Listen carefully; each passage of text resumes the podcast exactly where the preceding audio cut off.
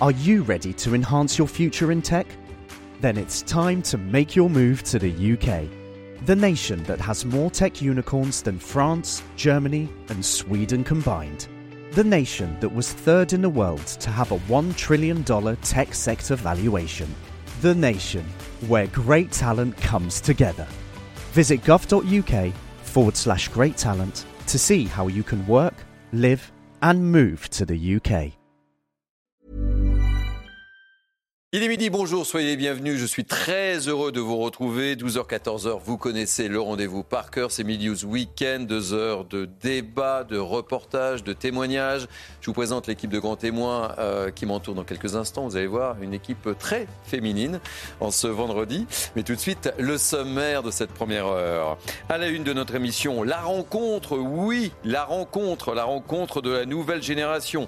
Gabriel Attal reçoit dans quelques instants Jordan Bardella, une rencontre attendue qui va être scrutée, analysée, rencontre avant le discours de politique générale du nouveau Premier ministre. On sera sur place à Matignon avec Thomas Bonnet et Jean-François Altermat. La une de Mini News Weekend, la colère des agriculteurs. Elle monte, elle monte, elle monte, elle inquiète les pouvoirs publics. On l'a évoqué le week-end dernier sur ce plateau avec les agriculteurs allemands qui se sont fortement mobilisés en début de semaine. Le mouvement semble faire tache d'huile chez nous. Nous serons en direct avec notre correspondant Jean-Luc Thomas qui sera aux côtés des agriculteurs qui manifestent sur l'A64 les raisons de cette colère avec Jean-Luc. Et puis l'affaire Théo, oui l'affaire Théo, l'heure du verdict va sonner. Normalement c'est pour ce soir. Trois ans de prison avec sursis ont été requis contre l'auteur du coup de matraque. Noémie Schulz suit ce procès. Pour CNews, nous serons en direct avec Noémie. Voilà pour le menu de cette première partie. Tout de suite, le reste de l'information avec Mickaël Dorian. Bonjour, mon cher Mickaël. Bonjour Thierry, bonjour à tous. C'est à la une de l'actualité. Emmanuel Macron attendu à Cherbourg pour présenter ses vœux aux armées. L'Élysée précise que le chef de l'État réaffirmera les principes qui guident le soutien de la France à l'Ukraine. Le président a d'ailleurs prévu de se rendre en Ukraine en février prochain. Les Français vont bientôt devoir payer plus cher pour se soigner. Emmanuel Macron l'a confirmé euh, également lors de sa euh, conférence de presse.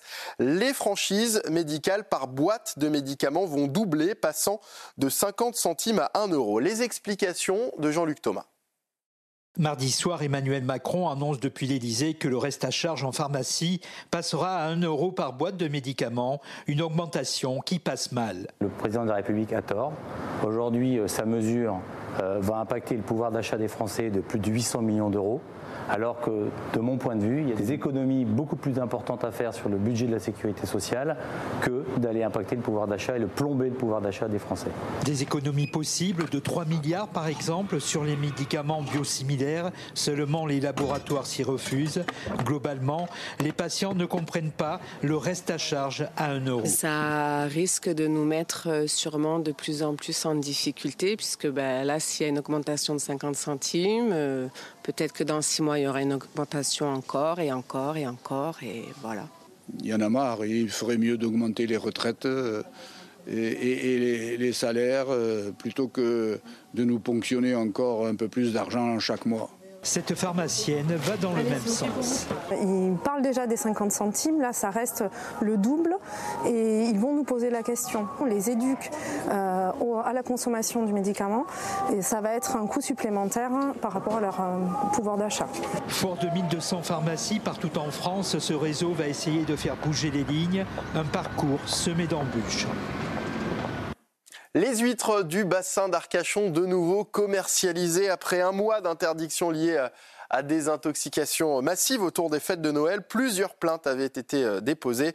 L'enquête se poursuit pour connaître l'origine de ces contaminations. Et puis des difficultés persistent sur les routes euh, ce matin après la neige euh, en milieu de semaine. Le verglas pose désormais problème en raison euh, de, des températures glaciales évidemment et c'est surtout dans le nord de la France qu'automobilistes et piétons doivent redoubler de vigilance aujourd'hui. Alors prudence Thierry, voilà pour l'essentiel de l'actualité à midi sur CNews. Moi je vous dis à tout à l'heure. Allez, je vous retrouve tout chou à partir de bah, dans 15 minutes, hein, très précisément. Merci beaucoup, mon cher Michael. Allez, je vous présente l'équipe de grands témoins de ce vendredi qui m'entoure. Naïm Fadel, essayiste, une fidèle, évidemment. Bonjour. Bonjour, Bonjour Thierry. Céline Pina, politologue, journaliste à causeur, une fidèle aussi. Le retour de Caroline Pilas, chroniqueuse. Bonjour Thierry. Ravi Bonjour de vous retrouver Moi aussi. En ce vendredi. Et Joseph Touvenel. Vous voyez, la parité n'est pas respectée, ou quasiment presque. Directeur de la rédaction Capital Social. Bonjour Thierry et bonjour à celui qui représente aussi le monde masculin. ne vous inquiétez pas. Cette minorité masculine aujourd'hui. Tout va bien se passer. Allez, si vous voulez bien, on va commencer par cette rencontre. Comment je peux l'intituler? La rencontre de la jeunesse? Le choc des titans? Le choc des titans. Un autre, un autre mot peut-être? Ça ne me vient pas là. Ça vous vient pas, en tous les cas. en fait. Young Power. Voilà, allez, euh, on achète tout, on prend tout. C'est Jordan Bardella euh, qui rencontre Gabriel Attal, qui est attendu donc euh, Jordan Bardella à Matignon d'un instant à l'autre. Le Premier ministre donc reçoit le président du Rassemblement national avant, je le disais, son discours de politique générale. Et sur place, on va retrouver nos envoyés spéciaux, Thomas Bonnet et Pierre-François Altermat, qui sont en direct à Matignon. Bonjour mon cher Thomas. Est-ce que Jordan Bardella est arrivé? Oui, non. Et puis, que vont-ils se dire? C'est la question et la seule question que j'ai envie de vous poser pour le moment. Pour le moment. Alors, cher Thierry, euh, Jordan Bardella est peut-être arrivé. On n'a pas encore tout à fait la confirmation. On a vu une, voiture arriver il y a quelques instants. On n'est pas sûr à 100% que ce soit Jordan Bardella. Ce que je peux vous dire, c'est qu'en tout cas, il est attendu ici à la mi-journée pour s'entretenir avec euh, Gabriel Attal. Une rencontre qui est assez intéressante à suivre parce que les destins politiques de ces deux personnalités ont souvent été mis en parallèle. D'abord parce qu'il y a leur jeunesse. L'un est le plus jeune Premier ministre de la Ve République. L'autre n'a pas encore 30 ans. Il est déjà le patron euh, du Rassemblement national et va mener la liste pour les élections européenne. Ce sont deux personnalités que l'on indique aussi comme étant les successeurs respectifs d'Emmanuel Macron et de Marine Le Pen, deux personnalités qui ont une bonne cote de, popularité dans les enquêtes euh, d'opinion, deux hommes aussi qui se connaissent bien, qui ont souvent eu l'occasion de débattre publiquement sur les plateaux de télévision. Mais cette fois-ci, le contexte est bien différent parce que Gabriel Attal reçoit euh, Jordan Bardella en tant que chef euh, du gouvernement. D'ailleurs, le président du Rassemblement national a ouvert les hostilités en début de semaine lors de ses vœux à la presse en qualifiant le remaniement ministériel d'opération cosmétique qui fait office de lifting politique. Voilà pour l'ambiance qui risque de régner entre les deux hommes. Une réunion qui devrait durer environ une heure. Il y aura sans doute une prise de parole de Jordan Bardella à l'issue. Notez que cette réunion intervient dans un cadre plus large de consultation menée par Gabriel Attal depuis plusieurs jours. Il reçoit les forces vives, les forces syndicales, les forces politiques. Eric Ciotti était présent ici par exemple hier. Gabriel Attal qui continue continuera d'ailleurs à recevoir dans les prochains jours, puisque lundi prochain, il recevra ici à Matignon les représentants socialistes de l'Assemblée, du Sénat et le patron du Parti socialiste. Merci beaucoup Thomas Bonnet. Je rappelle que vous êtes accompagné par euh, Pierre-François Altermat et vous le savez, Midi News Weekend, c'est aussi un peu votre émission. Vous intervenez à tout moment, évidemment. On a hâte de savoir ce qui, va se passer. Choc des titans, euh, Céline Non, euh, en fait, juste buzz médiatique, c'est-à-dire ah, que quand on n'a rien à dire, on bat la mousse et à force de la battre, bah, ça donne des œufs en neige et c'est très bon. il est midi, hein, il y a des téléspectateurs qui sont peut-être en train de déjeuner. Euh, en fait, c'est un non-événement hmm. total, c'est-à-dire qu'un nouveau euh, Premier ministre rencontre ce qu'on appelle les forces vives, hmm. bah, c'est quand même très habituel. que ce Premier ministre soit jeune et que le président du Rassemblement national soit jeune, oui, euh, d'accord. La, question, c'est qu'aujourd'hui, on a le sentiment, en fait, de, de médias ou de Français qui se lassent tellement vite de leur jouer qu'il faut toujours leur donner euh, du nouveau. Et qu'importe si ce nouveau est absolument inconsistant. C'est-à-dire que pour l'instant, Gabriel Attal va peut-être réussir, Gabriel Attal va peut-être se révéler, mais pour l'instant, on a en face de nous un jeune homme dont on ne sait pas trop si c'est de la viande ou du poisson, du lard ou du cochon, euh, de la droite ou de la gauche, de l'UMPS ou de la rupture, allez savoir. Donc il a toutes les possibilités devant lui. Le seul problème, c'est qu'on nous a habitués à beaucoup d'en même temps, à mm. beaucoup de potentiel et à la fin à zéro réalisation. Mm. De l'autre côté, on a quelqu'un qui a une identité plus affirmée, en tout cas qui porte, qui a une image politique qui est plus précise, mais qui a quand même que 29 ans tout cela manque de vécu. Vous savez, je crois qu'à un moment donné, l'épaisseur d'un homme, elle est liée aussi à son, entre guillemets, temps de trajet, à sa vie. Et, là, on a des jeunes hommes qui sont extrêmement prometteurs, mm. qui manquent encore de densité, qui manquent encore d'épaisseur et dont il est difficile de savoir ce qu'ils vont donner.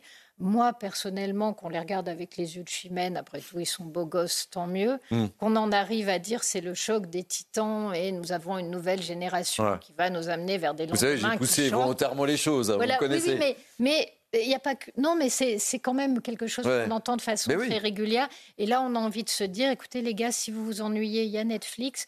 Ne, ne, faites pas, ne mettez pas en scène une fiction dont on ne sait pas finalement si elle tiendra toutes ses promesses. On verra, on suivra en tous les cas l'intervention de Jordan Bardella à sa sortie évidemment de, Matignon. Alors moi, je, je, nuancerai. Mais plus courte. Hein. je, je, vais faire mais je nuancerai les propos de, Céline. Je trouve que, euh, en toute objectivité, euh, euh, Gabriel Attal a donné comme des signes, en tout cas, de dynamisme et d'audace lors de ces cinq mois au ministère de l'Éducation nationale. On a bien vu qu'il n'est pas resté dans les constats et que tout de suite il est passé à l'action. là, il souhaite rencontrer les, les différents mm. représentants des forces vives pour préparer justement son, discours, de politique générale. Je trouve que c'est une euh, très bonne chose. Après, on n'est pas dupe. On sait très bien que s'annoncent ces européennes euh, dans le cadre d'une dualité Bardella-Attal, euh, clairement. Et qu'aujourd'hui, on voit bien que l'objectif du gouvernement, c'est d'aller un peu sur l'exemple qui s'est mis en place au Danemark, avec une politique extrêmement forte et qui a fait que l'extrême droite au Danemark est un taux extrêmement faible. Joseph, vous n'avez pas d'inconvénient Est-ce que je donne la parole à Caroline Pilastre Avant de vous donner la parole, nous sommes gentlemen. Au contraire, bien volontiers. Vous acceptez, Joseph, merci beaucoup. Très bien. Non, mais je vous rejoins à fait, Céline Naïma, bah, c'est tout à fait normal. Mais euh, ce que je trouve intéressant sociologiquement, c'est que ça en dit long en fait sur cette jeune génération. Alors effectivement, c'est de la com. La politique est avant toute chose de la com. Et nous, en tant que citoyens français, on attend surtout des actions. On est bien d'accord sur le constat. Mais c'est une jeune génération évidemment, la jeunesse n'est pas une qualité, on le sait tous, ça passe extrêmement vite, mais qui est vraiment, je trouve, incarné avec euh, Monsieur Bellamy, avec aussi euh, Madame Marion Maréchal. Ce sont des gens qui apportent, je trouve, un vent de fraîcheur en termes d'argumentation. C'est-à-dire que ils ont tout compris c'est pour moi un peu des influenceurs, si je puis dire, de la politique, parce qu'ils savent s'exprimer en fonction en fait de la cible, plus pour moi que les ténors et les barons d'antan qui étaient encore plus déconnectés. Ce qui est intéressant en fait avec ces deux profils, c'est qu'ils se connaissent bien politiquement parlant, puisqu'ils ont déjà, comme on le sait, débattu sur des plateaux télé. Donc, en termes de fight, ils savent comment réagit l'autre. C'est un peu comme un match de foot ou un match de tennis, si je devais faire un parallèle.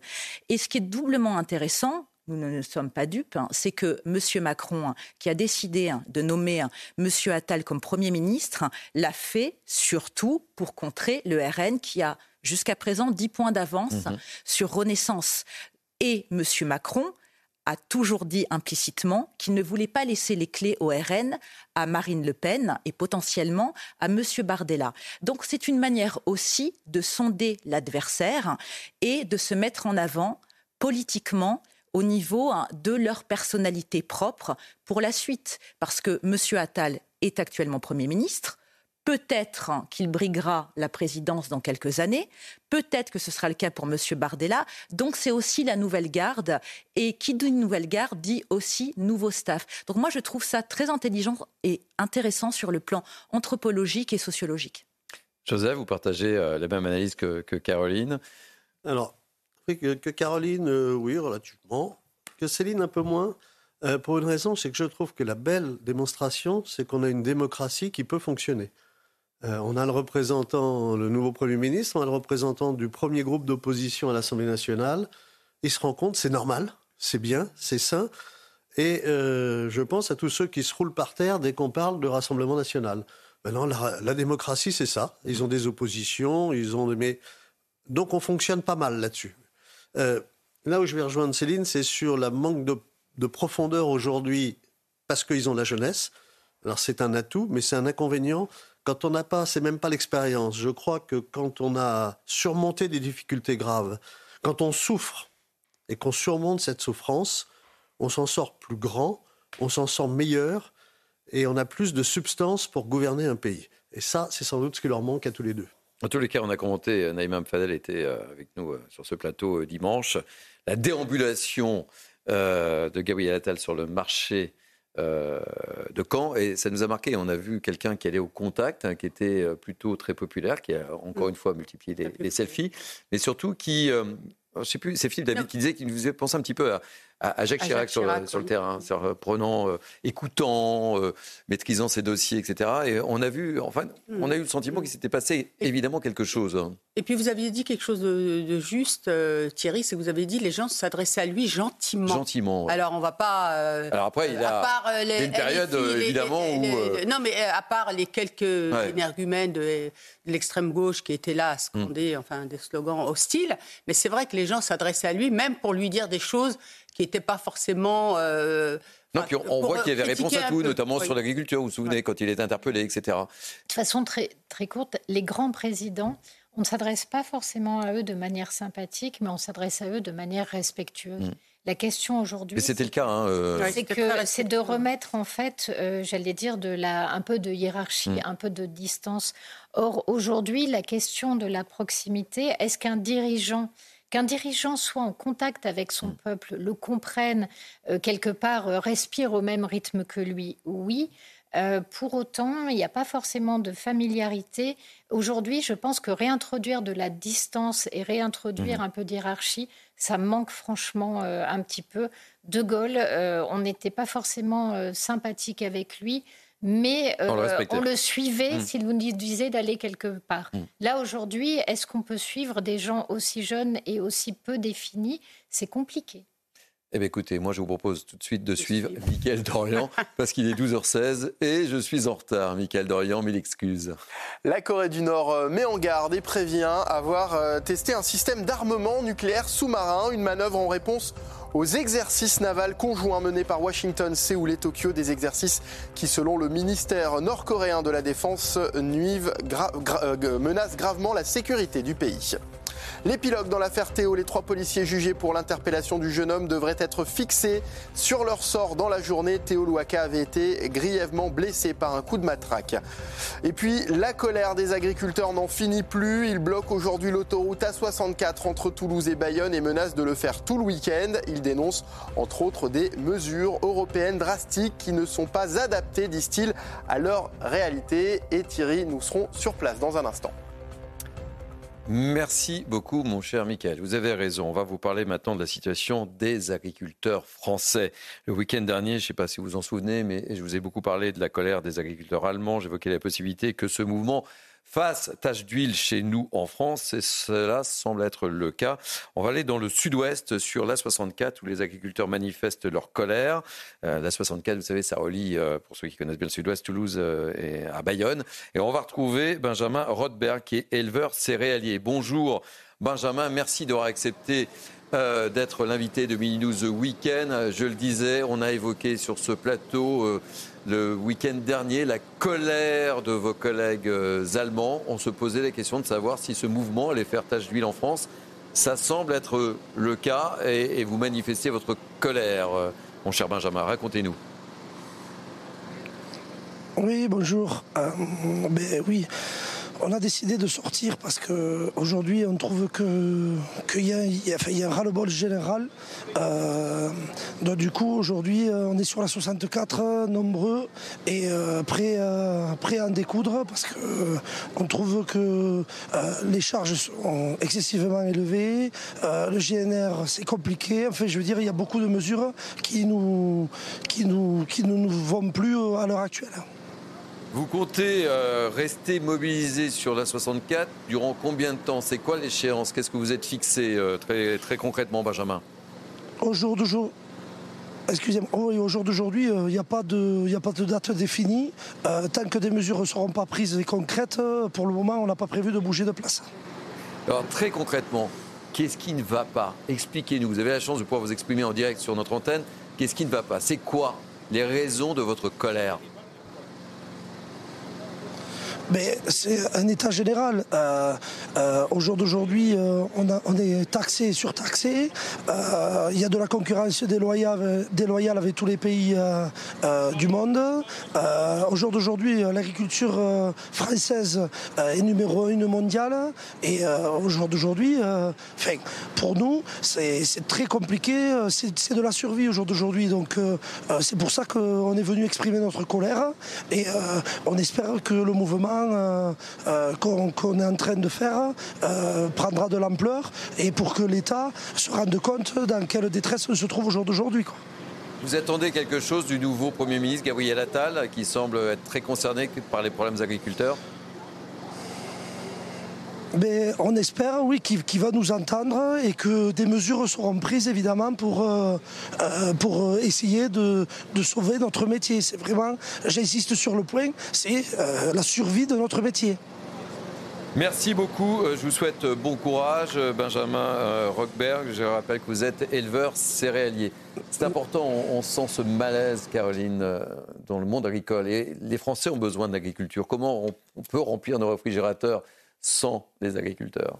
Mais cela fait des années que ce euh, malaise perdure. Et moi, j'ai été très étonnée, pour faire rapidement une parenthèse, que lors de la conférence, l'allocution de M. Macron il y a quelques jours, aucun journaliste ne lui pose la question sur l'agriculture. Ce sont des gens qui nous nourrissent pour souvent... C'est important de le rappeler, oui. Mais bien évidemment. Souvent, euh, la majorité d'entre eux sont sous le seuil de pauvreté, ne comptent pas leurs heures et il y a beaucoup de suicides hein, dans cette corporation. Ce sont des gens qui sont au service des autres et qui n'arrivent pas à vivre convenablement de leur profession. Je trouve que c'est scandaleux. Et cela fait des semaines avec évidemment les Allemands en tête, que cette manifestation a débuté. Il va falloir vraiment prendre ceci en considération parce que c'est la base, c'est le B à bas. Nous savons tous que nous avons une mère nourricière, c'est la mmh. terre, et ces gens s'en occupe. C'est une vocation, souvent c'est une transmission même familiale, pour un résultat qui fait qu'ils sont en général entre le RSA et l'allocation aux adultes handicapés. Donc je trouve que c'est un scandale. Alors assez de mots, assez de tergiversations, aidons ces personnes qui en ont vraiment besoin humainement, professionnellement, et c'est tout simplement de la considération. Joseph, c'est important de ne pas les oublier agriculteurs. C'est vrai qu'on en parle moins, et ils sont euh, nécessaires, absolument nécessaires, alors qu'ils se font beaucoup taper sur les doigts. On l'a beaucoup évoqué avec euh, les manifestations de Sainte-Soline, ils n'ont pas été épargnés. Euh, et, leur quotidien est difficile. Ça éclaire l'état du monde du travail. tout le monde dit, ou presque, travailler, c'est une grande valeur. Alors, si c'est une valeur, ça a un prix. Ça a le prix, quand je travaille, de pouvoir vivre dignement et décemment. Les agriculteurs, ils sont confrontés à des charges plus élevées que la concurrence, ce qui explique d'ailleurs que la France, qui était troisième puissance agricole mondiale, en est maintenant sixième, et on continue à perdre en volume par rapport à d'autres, ce qui est très inquiétant. Ils ont affaire à une surréglementation que n'ont pas les concurrents, et notamment en termes sanitaires. Alors là, il faudrait qu'on m'explique pourquoi on nous met des réglementations sanitaires en France, j'ai cru comprendre que c'était pour protéger les consommateurs. Oui, mais quand on importe de l'extérieur, on n'a plus besoin de protéger les consommateurs. Alors ça, c'est vraiment quelque chose qui me surprend, mais les agriculteurs, eux, ils le payent. Ils le payent par leur emploi. Il faut voir le, nombre d'agriculteurs qui a diminué, mais on va me dire, il y a plus de productivité. C'est en partie exact, mais la, surface consacrée mhm. en France à l'agriculture, ne fait que diminuer alors qu'elle augmente chez nos concurrents les plus importants, les plus gros. Et ça, pour l'avenir, c'est très très inquiétant. En fait, est-ce qu'on veut être et rester souverain de façon alimentaire ou pas? Et là, il y a des choix à faire. On, l'est moins d'ailleurs euh, souverain, puisque maintenant on importe euh, à hauteur de 50% euh, nos besoins alimentaires, alors que dans les années 50-60, on était les maîtres du monde. Et notamment, non seulement on se suffisait à, notre, à nos besoins, mais en plus on exportait. Donc effectivement, aujourd'hui, ils sont asphyxiés par les normes. Euh, je dirais même que la France fait du zèle sur certains produits, notamment euh, pesticides. Moi, je suis d'une région où il y a la betterave, vous savez, et euh, on avait des usines aussi sucrières qu'on a dû fermer parce que malheureusement, on devait absolument arrêter d'utiliser un pesticide qui, en fait, et ça a été prouvé, n'impactait pas sur les abeilles parce que la betterave n'était pas encore en fleurs. Donc, je ne veux pas trop rentrer dans le détail, alors que d'autres pays européens notamment ne l'utilisent pas. Et aujourd'hui, on importe du sucre, non mais on marche sur la tête, comme disait Joseph, on importe du sucre de pays qui sont loin d'être vertueux. Aujourd'hui, nous avons des agriculteurs qui sont extrêmement vertueux, qui ont le souci. Et rappelez-vous, Thierry, on les avait reçus euh, ici, et, il le disait. Et aujourd'hui, effectivement, euh, je ne sais plus qui a parlé du, salaire, mais c'est entre effectivement 500 mmh. et 1200 euros seulement. Mmh. Seulement. Il y a 605 suicides par an d'agriculteurs. Il est temps, effectivement, de, de, de, bah, de tout simplement euh, d'être en alerte et de soutenir nos Et on aime les agriculteurs, il est important d'en les parler. aime, et Il est important de leur donner un coup de projecteur dans News Weekend. On marque une pause si vous le voulez bien et on parlera de la situation entre Hamas et Israël. Et vous savez, le vendredi, bah, toutes les, les maires, euh, l'association Les maires de l'Espoir se, se réunissent. euh, vous savez, du côté du Trocadéro et tous les vendredis, on leur donne un petit coup de projecteur pour ne pas oublier évidemment les familles d'otages. À tout de suite. Nous sommes très heureux de vous retrouver. Merci de nous accueillir chez vous. C'est Midi Weekend euh, jusqu'à 14h. Je représente l'équipe qui m'entoure dans quelques instants. Mais tout de suite, il est à l'heure. C'est Mickaël Dorian. On fait un point sur l'information, Mickaël. Emmanuel Macron est à Cherbourg pour euh, présenter ses vœux aux armées. L'Élysée précise que le chef de l'État en profitera pour euh, réaffirmer les principes qui guident le soutien de la France à l'Ukraine. Le président a d'ailleurs prévu de s'y rendre en février. Les huîtres du bassin d'Arcachon de nouveau commercialisées après un mois d'interdiction liée à des intoxications massives autour des fêtes de Noël. Plusieurs plaintes avaient été déposées. L'enquête se poursuit pour connaître l'origine de ces contaminations. Et puis bonne nouvelle, les ventes de voitures neuves repartent à la hausse en Europe. L'année 2023 enregistre une augmentation de 13,9%. Après trois années compliquées, les livraisons ont repris et les commandes sont honorées, mais on reste loin des niveaux d'avant Covid. Merci beaucoup, Michael. On retrouve dans 15 minutes. Allez, je représente l'équipe qui m'entoure euh, ce, midi, plutôt. hein, ce midi, oui, parce qu'il est quand même 12h32, on va pas se mentir, il est 12h32. Naïm Fadel, Céline Pina, Caroline Pilas et Joseph Touvenel. On va évoquer, donc, je le disais, la situation euh, entre le Hamas et Israël, avec, vous le savez, euh, une réunion tous les vendredis à Paris pour ne pas oublier, oui, pour ne pas oublier les otages à Gaza. Vous voyez ces, images en direct. C'est l'association Les Maires de l'Espoir qui se réunit place du Trocadéro. Euh, Charles Baget est sur place et je vous propose euh, d'écouter la réaction de Francis Spinner, maire du 16e arrondissement. On sera à toutes les manifestations, à tous les rassemblements, jusqu'au retour des otages. On ne sait pas exactement qui est vivant, qui est mort, dans quelles conditions, et surtout, surtout, à tous ces bébés, ces enfants et ces vieillards. Il y a des gens qui ont des indignations sélectives. Il y a beaucoup d'organisations internationales qui se taisent. Et notre but, c'est que tout le monde décide de demander la libération des otages. On demande une mobilisation générale. Aujourd'hui, c'est Israël avec ses enfants, sept enfants et son frère euh, détenus par les criminels du Hamas. Ça peut arriver également ici, en France, en Europe. N'oubliez pas le Bataclan. N'oubliez pas le terrorisme au niveau mondial, Daesh. C'est exactement la même chose.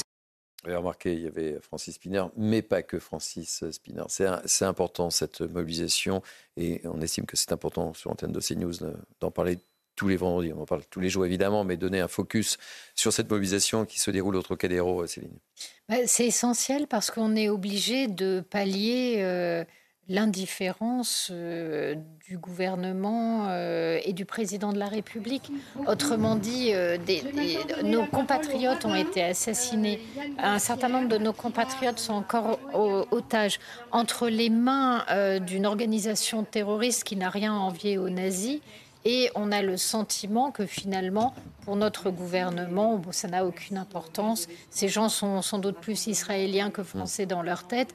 Et quand on pense à la façon dont on avait réagi aux otages qui étaient euh, enlevés au, au Liban, à la manière dont euh, ces gens, on se souvient encore de, de leur nom. Je me souviens, il y avait Jean-Paul Kaufmann, Bien il y avait. Michel Seurat. On entendait ça à tous les Et on voyait Et on voyait leur leur visage visage. sur les chaînes, et les grandes chaînes de télé. Ils étaient présents pour nous, ils étaient présents dans nos têtes. Et euh, on avait vraiment le sentiment que la France était une nation puissante qui n'abandonnait jamais aucun de ses enfants, où qu'il puisse être, quel que soit le malheur qui lui était tombé dessus. Là, on a l'impression d'une France qui s'en lave les mains. Et quand vraiment on insiste beaucoup en disant au président, mais écoutez, vous ne pouvez pas vous comporter comme ça, on a droit à, oui, le X Mm. février, on rendra un hommage. C'est- pas sérieux tout ça. Et il y a de quoi être euh, effrayé. Parce que je pense que la, base de tout lien citoyen, c'est ce sentiment de solidarité. Là, on ne le sent pas et on ne le sent pas. Pourquoi? Parce que les gens qui sont victimes sont juifs. Il va falloir le dire. Et, moi, ça me fait mal, mais à un point qui est incroyable. Pour moi, c'est un déni de civilisation, euh, ce qui s'est passé là. J'ai déjà dit, je pourrais tout pardonner à un homme politique. Après tout, la vie est compliquée. Mais là, on n'est pas dans la politique, on est dans l'humain, on est dans l'humanité. Un déni d'humanité, ça, j'ai du mal à même Fadel. Oui, euh, pour rebondir sur ce qu'a dit Céline, enfin, enfin, le président de la République a entendu la demande d'hommage mm. aux 41 Français qui ont été tués par euh, ce groupe euh, terroriste, le Hamas. Enfin, enfin. Et effectivement, ce ne sont pas. C'est la question qu'on s'était posée pendant cette, cette période-là, depuis le 7 octobre, depuis cette tragédie, depuis ce pogrom. C'est qu'on s'est demandé si nos compatriotes français, notamment, étaient des Français à part entière ou des Français à part, parce qu'ils étaient juifs. Je n'ose, je n'ose penser que c'est le cas et j'espère que cet hommage sera digne de la République et digne de l'hommage que doit rendre à nos compatriotes, parce qu'ils sont avant tout nos compatriotes. Joseph et Caroline. Joseph. On ne peut pas se dire attaché aux droits de l'homme, c'est-à-dire au respect de la personne humaine, sans considérer qu'il y a des lignes rouges infranchissables. Le 7 octobre, il y a une ligne rouge qui a été franchi en s'en prenant à, des, civils, en s'en prenant à des femmes, à des vieillards, à des enfants, à des adultes aussi, parce qu'on n'a pas non plus à s'en prendre des adultes, qui pour une grande partie d'entre eux étaient d'ailleurs des gens très favorables à la paix avec les Palestiniens. Mais la ligne rouge a été franchie. Et il n'y a qu'une seule chose aujourd'hui, c'est la libération des otages. C'est inadmissible et je n'arrive pas à comprendre comment tous ceux qui tous les matins se lèvent en nous faisant des cours sur les droits de l'homme ne sont pas tous les matins d'abord à dire les otages doivent être libérés. C'est le, petit A de l'alphabet des droits de l'homme. Bien, ce petit A n'a pas l'air de traumatiser grand monde. Et en plus, on a des compatriotes. Mais quand bien même on n'aurait pas des compatriotes, euh, et, ce qu'a dit, c'est très important, c'est que ce qui t'arrive là en Israël, ce qui arrive pour les Juifs, mais ça arrive aux autres demain. D'abord, ça arrive aussi pour les autres en ah, Afrique. On a, tendance à l'oublier. Oui, il faut pas l'oublier. On a connu le Bataclan. Ce qui s'est passé en Israël, et on ne le dit pas assez, c'est 30 Bataclans. Et, voilà, n'oublions pas, et c'est assez effroyable, et c'est vraiment, euh, par rapport aux droits humains, une négation, alors qu'ils arrêtent de nous parler des droits de l'homme s'ils ne sont pas capables de dire ça ne se discute pas, les otages doivent être libérés. Mais c'est vrai, euh, et, et Céline a, a raison de le rappeler. Il fut un temps où, évidemment, on voyait mm. ces otages et, tout le monde connaissait les noms des otages. Et vous avez raison de le rappeler. C'est une autre époque. Le monde a malheureusement changé et pas, et pas en bien. Caroline. Vous avez fait une très bonne analyse. Hein. Il n'y a pas grand-chose à rajouter. Évidemment, Céline, je te rejoins sur euh, tous les points que tu as évoqués. Soutenir Israël, hein, ça n'est pas nier les difficultés hein, des civils palestiniens. Ça n'est pas faire fi de ce que vivent les Palestiniens qui ne sont pas conditionnés au Hamas et qui ne soutiennent pas le Hamas. Je parle en mon nom propre parce que c'est un sujet épidermique.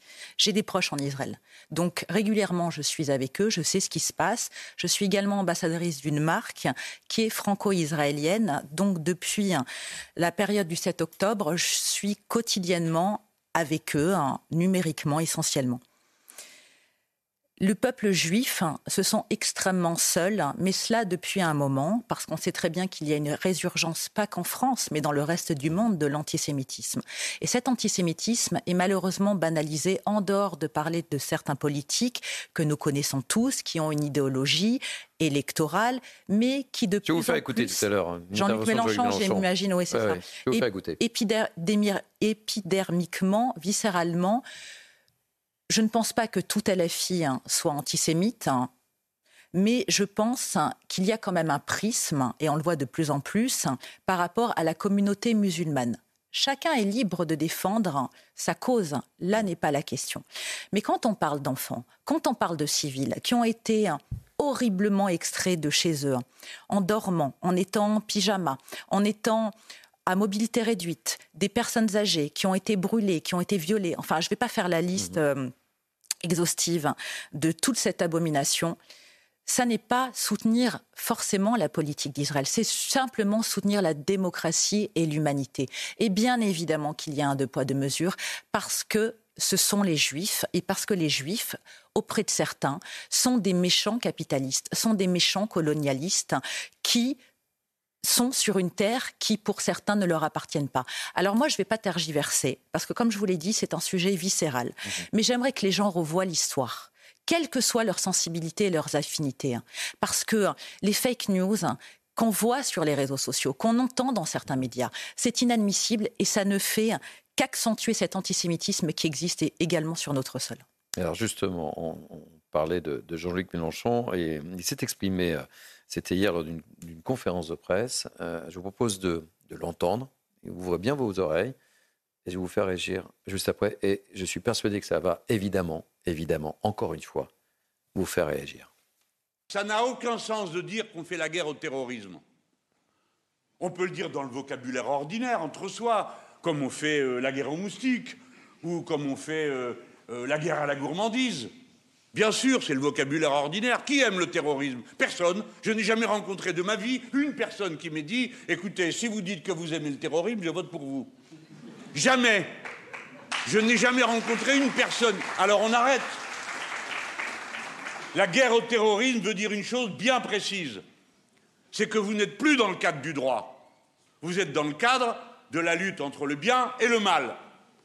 Et le bien et le mal, chacun le définit à sa manière, et je vais vous dire qui finit par avoir raison. Le plus fort. Il persiste. Oui, et il, signe Jean-Luc Mélenchon. Il persiste et euh, les mots qu'on emploie, euh, ça s'adresse à des personnes. Euh, c'est jamais anodin. Quand on a quelqu'un qui a vécu le drame du cancer, on, on évite d'employer le mot en lui disant ah ben, c'est comme un cancer on a le respect.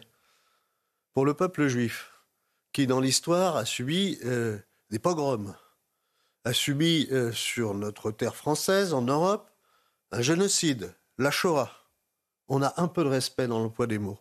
On ne dit pas que la lutte contre le terrorisme du Hamas, c'est comme la lutte contre les moustiques. Mais enfin, euh, c'est absolument choquant. Vous imaginez tous ceux qui ont vécu de près ou de moins près le 7 octobre dans leur chair, dans leur conscience, dans leur histoire, dans leurs souvenirs familiaux, entendre que la lutte contre le terrorisme, c'est comme dire la lutte contre les moustiques. Moi, j'irai pas plus loin parce que hmm. je, voilà, je. Et, genre, on, a affiché au moment où vous parliez son, son, tweet également faire la guerre au terrorisme n'a pas de sens.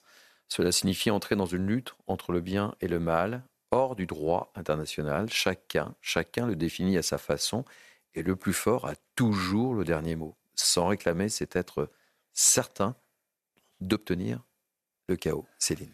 C'est assez hallucinant pour un donneur de leçons en chef qui passe son temps à expliquer que lui est dans le camp du bien et mmh. que sorti de LFI, tout le monde est un affreux fasciste, euh, raciste euh, et, qui ne comprend rien au progressisme. Donc euh, on est, c'est presque comique. En fait, on est en face d'un pervers. Il n'y a pas d'autre mot. C'est de la perversion, ce qui est mis sous nos yeux, puisque euh, effectivement, on, est sur un crime contre l'humanité, donc on est clairement sur la frontière qui définit le bien et le mal. Oui, cette frontière existe. Bien sûr que nous, êtres humains, on vit dans l'impur, on vit dans le gris, mais il n'empêche, c'est la question de la ligne rouge. Il y a un moment donné où vous basculez.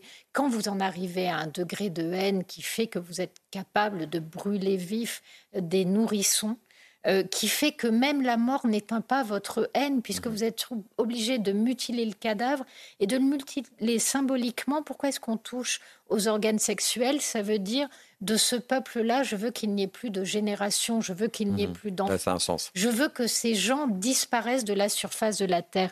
Cette violence-là, absolue, sans borne, sans limite, elle est inhumaine. Elle parle de barbarie, elle parle de monstruosité. Quand on n'est plus capable de faire la différence entre l'humanité et la monstruosité et qu'on se prétend être celui qui doit conduire un peuple, franchement, c'est juste effrayant. Qui est cet homme? Je ne le connais pas, je ne veux pas le connaître, mais en tout cas, pour moi, il n'est plus un compatriote et la question, c'est de savoir comment est-ce qu'on peut utiliser l'inhumain pour faire du racolage politique Parce que le pire, c'est qu'on va s'indigner, on va hurler. Mais pourquoi il le fait? Parce que ça lui rapporte des voix. Pourquoi il le fait Parce que pour certains, la haine du juif, elle est constitutive d'une adhésion, d'une capacité à se rassembler, elle est le signe d'une communauté unie.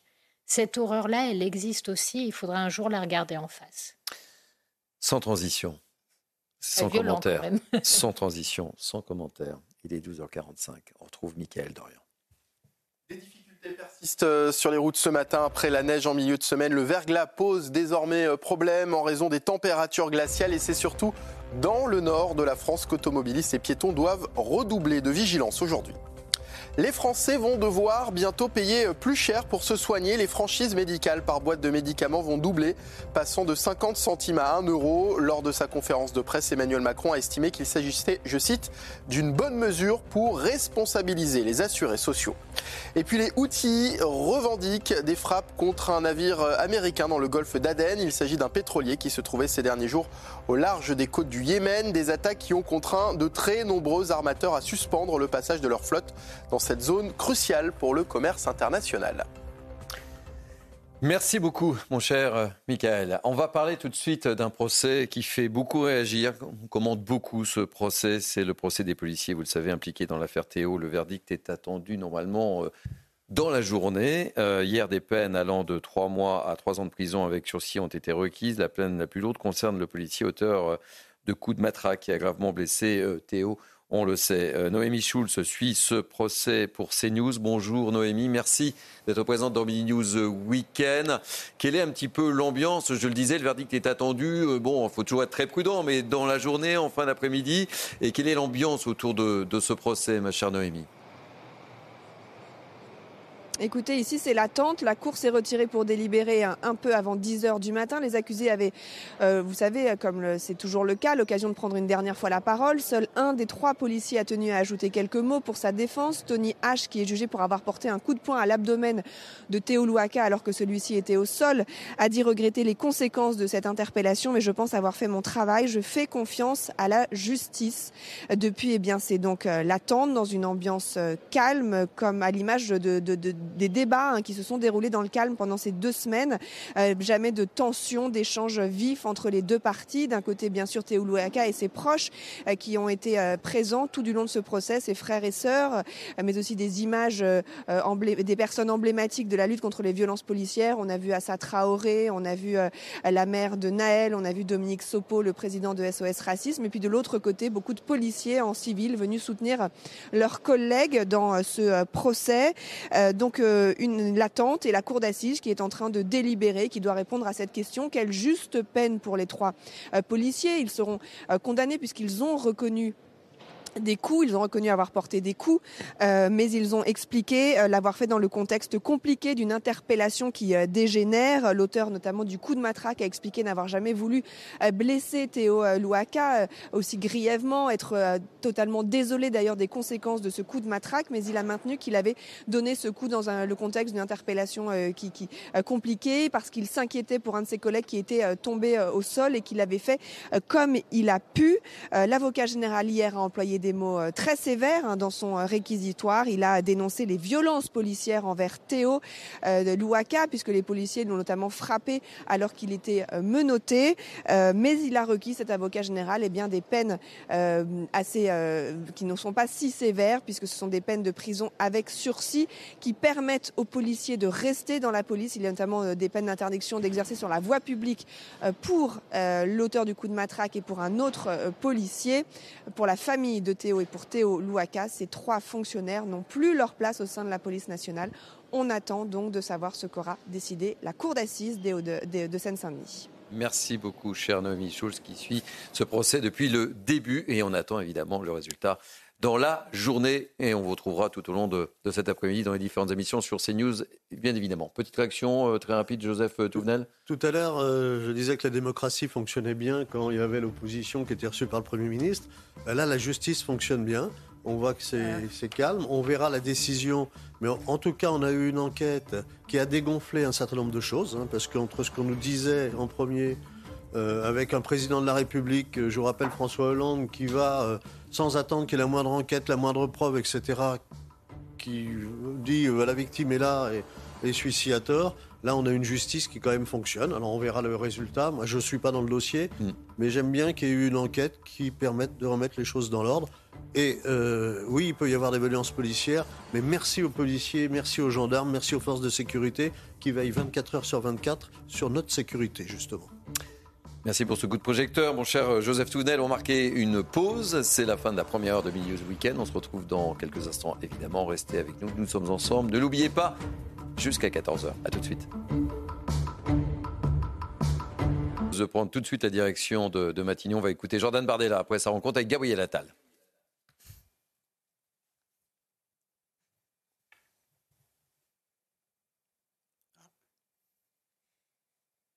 Allô Il y a un petit problème de, son. On a un petit problème de, de son. On va retrouver euh, Jordan Bardella dans, dans, dans, quelques instants. On en saura un petit peu plus, évidemment, sur le contenu euh, de cet échange euh, entre Gabriel Attal et, et Jordan Bardella. Qu'est-ce qu'on peut en attendre, Caroline Pilas? Eh bien, écoutez, un échange, j'espère, pas trop tendu, cordial, hein, et surtout des actions pour la France. J'aimerais que ces deux jeunes personnes puissent parler tranquillement de l'avenir de la France et puis surtout trouver des solutions. Hein, parce qu'on sait très bien que la politique fait qu'on est assez bavard, mais je suis navrée, hein, je suis assez euh, perturbée parce que j'entends mon retour. Oui, couper le, Merci. on, a, on a comme un, un, écho sur le plateau. Ça fait très mégalo. Hein. Mm. je m'auto-perturbe. Non, j'attends des actions que ce soit de leur part ou du gouvernement en règle générale, même des oppositions, et j'aimerais que les oppositions soient constructives. Parce que sans faire ma démago, quand vous rencontrez les Français, dont nous faisons partie sans être déconnectés, que ce soit dans les transports en commun, les administrations, les lieux publics, sans que ce soit des personnes qui sont orientées politiquement, donc malhonnêtes intellectuellement, objectifs, vraiment. La majorité d'entre elles veulent des actions pour leur quotidien. Et quand il y a des enquêtes d'opinion qui sont faites régulièrement sur notre plateau et chez les concurrents, qu'est-ce qui revient Mais en tête? La question de, de la génération ah. est, à mon avis, secondaire. Je pense que l'âge n'est en rien un gage d'efficacité et que euh, par conséquent, euh, Gabriel Attal, comme Premier ministre, sera jugé non pas à ce qu'il aime, à ce qu'il fait et à la politique qu'il conduit. Et de ce point de vue-là, je viens de dire aux Français, malheureusement, que rien ne changera parce que l'équipe ministérielle reste la même autour de lui, M. Darmanin, M. Le Maire, M. Dupont-Moretti, qui accusent en matière d'immigration et d'insécurité tous les records franchis depuis l'élection d'Emmanuel Macron. Et surtout, le cap politique restera, euh, restera le même. Le président de la République l'a encore, euh, l'a encore redit. Donc je crois que les Français attendent aujourd'hui des responsables politiques qu'ils rétablissent l'autorité dans le pays et qu'ils se mettent au service du bien commun. Et c'est en tout cas ce que nous continuerons de porter dans cette année électorale 2024. Justement, c'est aussi un face à face entre deux têtes d'affiche pour ces élections européennes. Vous êtes tête de liste, il n'est pas officiellement tête de liste, mais il va mener la, la campagne pour la majorité. Je crois comprendre que c'est l'une des missions que lui a confié le président de la République. Euh, Peut-être aurai-je l'occasion euh, de débattre avec euh, Gabriel Attal ou avec la tête de liste qui sera choisie par, par Renaissance. En tout cas, ces élections européennes du mois de juin, du 9 juin prochain, sont des élections de mi-mandat. Et les Français devront s'exprimer sur la politique du gouvernement, ils devront sanctionner l'Europe de Macron. Et je crois que le parti politique qui ressortira en tête de ces élections européennes sera aussi le parti politique qui sera en charge de préparer l'alternance. Nous, nous préparons l'alternance et, nous entendons bien euh, succéder à Emmanuel Macron. Comment vous avez trouvé une anti-Bardella, la nomination de Gabriel Attal Est-ce que vous partagez ce, ce constat? Bah, Je préférerais que le président de la République déploie une arme anti-inflation, par exemple, ou une arme anti-insécurité. Je pense que pour le pays, ça sera peut-être un peu plus utile qu'une arme anti-Bardella. Oui. Il y a un documentaire qui a été diffusé hier soir à la télévision sur France 2, complément d'enquête. Euh, Est-ce que vous l'avez regardé? Qu'en avez-vous pensé? Il y a notamment cette séquence, ces témoignages qui expliquent que vous avez tenu il y a quelques années un compte Twitter anonyme avec des, des propos racistes, homophobes et autres. Oui, d'ailleurs, la, personne qui m'accuse d'avoir tenu ce compte euh, s'est rétractée, estimant avoir été manipulée par France Télévisions. Euh, donc il n'y a absolument rien dans ce complément d'enquête. Je n'ai pas tenu et je ne tiens pas de compte Twitter anonyme. Je n'ai qu'un seul compte Twitter. J'assume l'ensemble de mes propos. Et, que le service public s'agite à quelques mois d'élections européennes, c'est sans doute bon signe et les Français ne, ne, seront, pas, ne seront pas dupes. Est-ce que vous l'avez regardé, euh, le documentaire? Euh, Je ne l'ai pas regardé puisque j'avais euh, hier un, un, un, dîner, mais j'ai vu quelques extraits ce matin au réveil. Et, et je pense qu'il n'en restera pas grand-chose.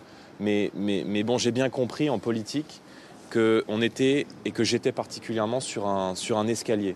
Voilà, et qu'on allait probablement dans les prochains mois au fur et à mesure que je monte les marches, tenter de me faire chuter de cet escalier c'est probablement mal me connaître, car Mais je montre- suis assez solide. Montrer le- le- la quantité de travail ou le peu de quantité de travail que vous avez pu fournir au Parlement européen, est-ce que euh, voilà, c'est une dé- désinformation d'après vous? Non mais euh, non seulement c'est une désinformation, mais euh, je pense que si les Français avaient des reproches à me faire sur mon travail de responsable politique et de parlementaire, sans doute euh, ne serions-nous pas euh, crédités en tête des intentions de vote des prochaines élections européennes? Je pense que les Français sont extrêmement lucides et je pense qu'ils sont un peu plus objectifs qu'une partie du service public. Comment vous qualifieriez euh, votre implication au sein du Parlement mais, européen ces dernières années Madame, euh, je, je vous réponds aux questions sur la rencontre que j'ai eue avec Gabriel Attal. On ne va pas faire la campagne européenne avant Vous le début de la campagne européenne. Votre, votre- casquette de candidat aujourd'hui, vous nous avez parlé des européennes il y a un instant. Je suis venu avec ma casquette de porte-voix des Français qui ont voté pour Marine Le Pen lors de la dernière élection européenne, présidentielle, pardonnez-moi, et de ceux qui s'apprêtent à le faire pendant les élections européennes.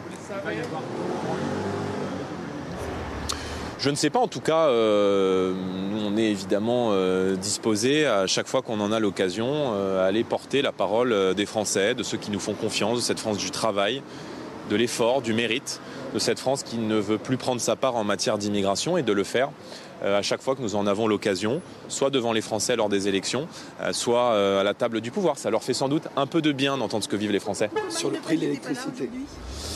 Euh, parce que l'invitation a été faite euh, au chef de parti et que nous avons décidé que je représenterai le Rassemblement national aujourd'hui, mais tout va très bien avec Marine Le Pen, je vous rassure. Sur, sur les prix de les prix d'électricité, est-ce que vous vous a répondu quelque chose et est-ce que vous pensez que le gouvernement va agir dans le sens qui vous conviendrait? Moi, je souhaite deux choses. Euh, Je souhaite d'abord, un, euh, un- ce que le gouvernement renonce à augmenter les prix de l'électricité au 1er février de 10%, parce que je pense que cette hausse constituerait la goutte de trop pour les familles françaises et pour nos entreprises. Et deuxièmement, et c'est l'autre grand axe que j'ai évoqué avec euh, le Premier ministre, c'est que je crois nécessaire aujourd'hui de sortir des règles de fixation des prix du marché européen de l'électricité qui fait que la France ne paye plus aujourd'hui l'électricité au prix qu'elle le produit.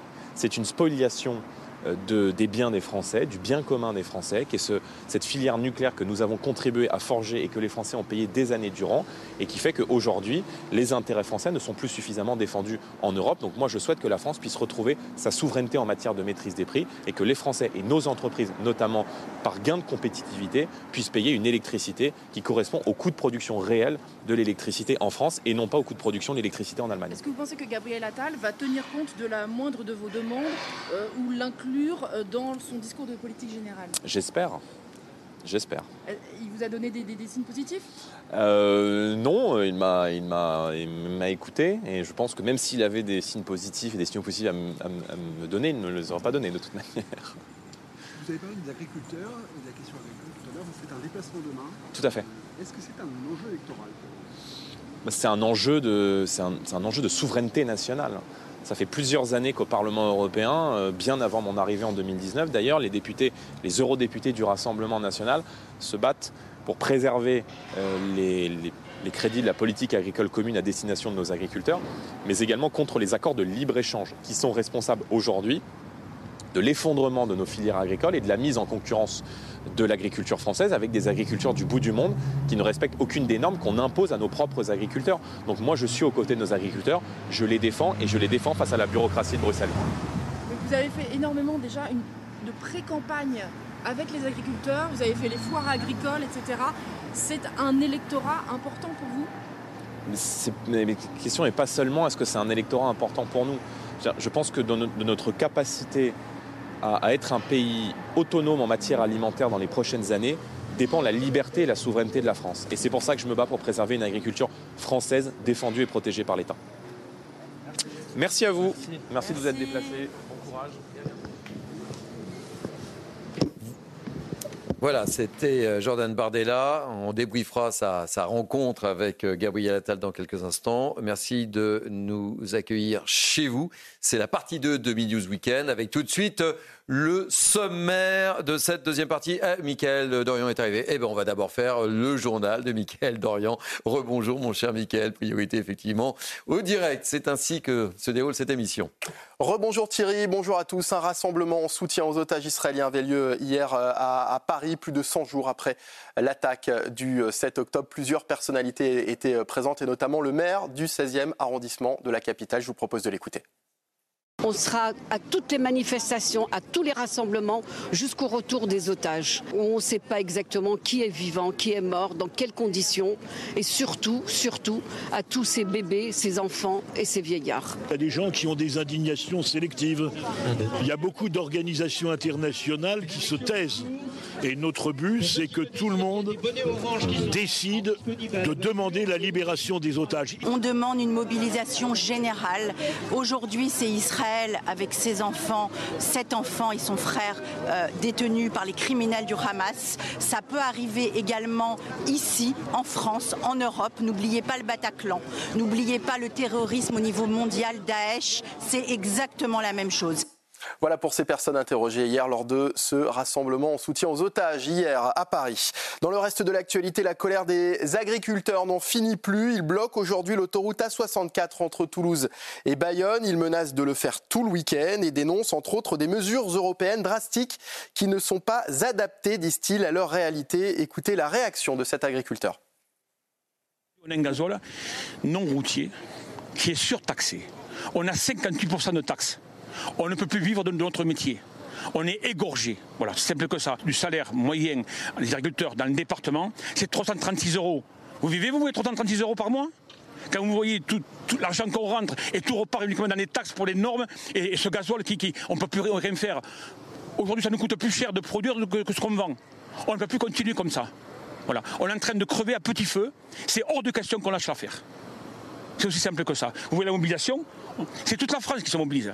Donc c'est qu'il y a un problème. Et c'est même européen le problème. On, ne lâchera pas l'affaire. Il faut que les gouvernements comprennent que le mot taxe, à un moment donné, il y a des limites. Et puis deux personnes ont été euh, placées en garde à vue après l'agression dans un lycée euh, d'Angoulême d'un élève et d'une enseignante. Les deux hommes avaient pénétré dans l'établissement et euh, l'enseignante avait tenté de s'interposer. Le motif de l'agression reste à déterminer. Voilà Thierry, ce qu'il fallait donc euh, retenir de l'actualité à 13h sur CNews. Je vous dis à tout à l'heure. Allez, à tout à l'heure. Tout de suite, le sommaire de la partie 2 de notre Midi News Weekend. On commencera euh, par un sujet très concernant avec euh, cette prise de position du maire de Lay et les Roses, Vincent Jeanbrun. Dans un livre, il explique que le logement social est une vraie bombe sociale. On en parle avec nos grands témoins.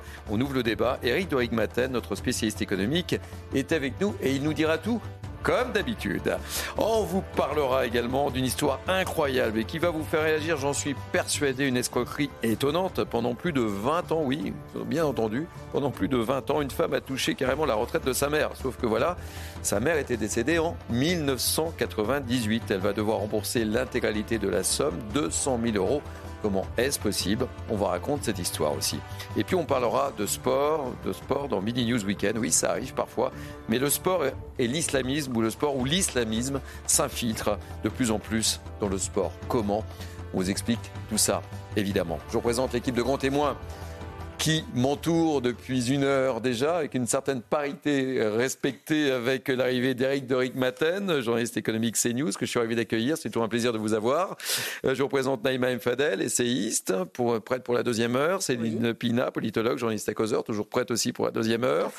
Caroline Pilastre, chroniqueuse, toujours prête pour la hein. deuxième heure. Joseph Touvenel, directeur de rédaction Capital Social. À fond pour la deuxième heure. Et à fond pour la deuxième heure. Allez, euh, vous avez pu vivre et écouter euh, Jordan Bardella, qui était euh, reçu par Gabriel Attal ce matin, ou plutôt ce midi, à Matignon. On va retrouver sur place Thomas Bonnet, notre envoyé spécial, accompagné par Jean-François Arquebret. Alors, que faut-il retenir de ce rendez-vous Quelles sont les grandes lignes qui vous ont marqué, mon cher Thomas Bonnet? Vous êtes notre spécialiste politique. On vous attend. Bah, écoutez, il y a un mot qui a été employé par Jordan Bardella pour euh, résumer cet entretien, c'est le mot de courtois. Voilà, une heure d'échange courtois, euh, nous a indiqué Jordan Bardella, qui nous dit aussi qu'il a euh, soumis au Premier ministre deux sujets de préoccupation des Français. D'abord, la hausse des tarifs de l'électricité, puis le mouvement de colère des agriculteurs. Il dit donc avoir discuté de ces sujets-là avec le Premier ministre sans que ce dernier ne puisse lui offrir aucune garantie quant au fait qu'il y aura des annonces, des mesures qui seraient annoncées justement dans le discours de politique générale qui aura lieu le 30 janvier euh, prochain. Voilà pour euh, cette euh, réunion. On a évidemment interrogé aussi Jordan Bardella sur le destin politique, les destins parallèles entre les deux hommes. On a beaucoup dit que la nomination de Gabriel Attal à Matignon était une arme anti-Bardella lancée par l'Elysée. Jordan Bardella répond il faudrait plutôt une arme anti-inflation. Et puis, vous l'avez sans doute entendu, il a aussi été interrogé sur la diffusion d'un documentaire hier soir sur euh, France Télévisions où il y avait des accusations à son encontre et il indique qu'il n'a pas regardé euh, ce documentaire mais qu'il voit là encore une manœuvre politique de la part du service public. Euh, question Thomas Bonnet, ne partez pas si rapidement. Qui est attendu après Jordan Bardella? Alors écoutez, c'est euh, Hervé Marseille, le président de l'Union centriste, qui est arrivé il y a quelques instants euh, à Matignon pour être euh, reçu pour un déjeuner avec Gabriel Attal. Hervé Marseille, c'est un personnage important au Sénat. Les alliances politiques passent par lui. Et c'est donc tout naturellement qu'il est reçu par Gabriel Attal, qui a reçu d'ailleurs beaucoup d'hommes politiques depuis le début de la semaine. Hier, il y avait Éric Ciotti qui était ici à Matignon. Et on a, on a appris que lundi prochain, les représentants socialistes seront également reçus par Gabriel Attali. Merci beaucoup mon cher Thomas. Toujours aussi précis, Thomas Bonnet, accompagné par Pierre-François Altermat. Je ne sais pas pourquoi, j'appelle Jean-François Altermat depuis ce matin. J'espère qu'il ne va pas trop m'en vouloir. Pierre-François Altermat. Allez, Eric de Rimaten est, avec nous. On va parler d'un sujet très concernant. Vous savez, dans Mini News Weekend, on aime parler des sujets très concernants.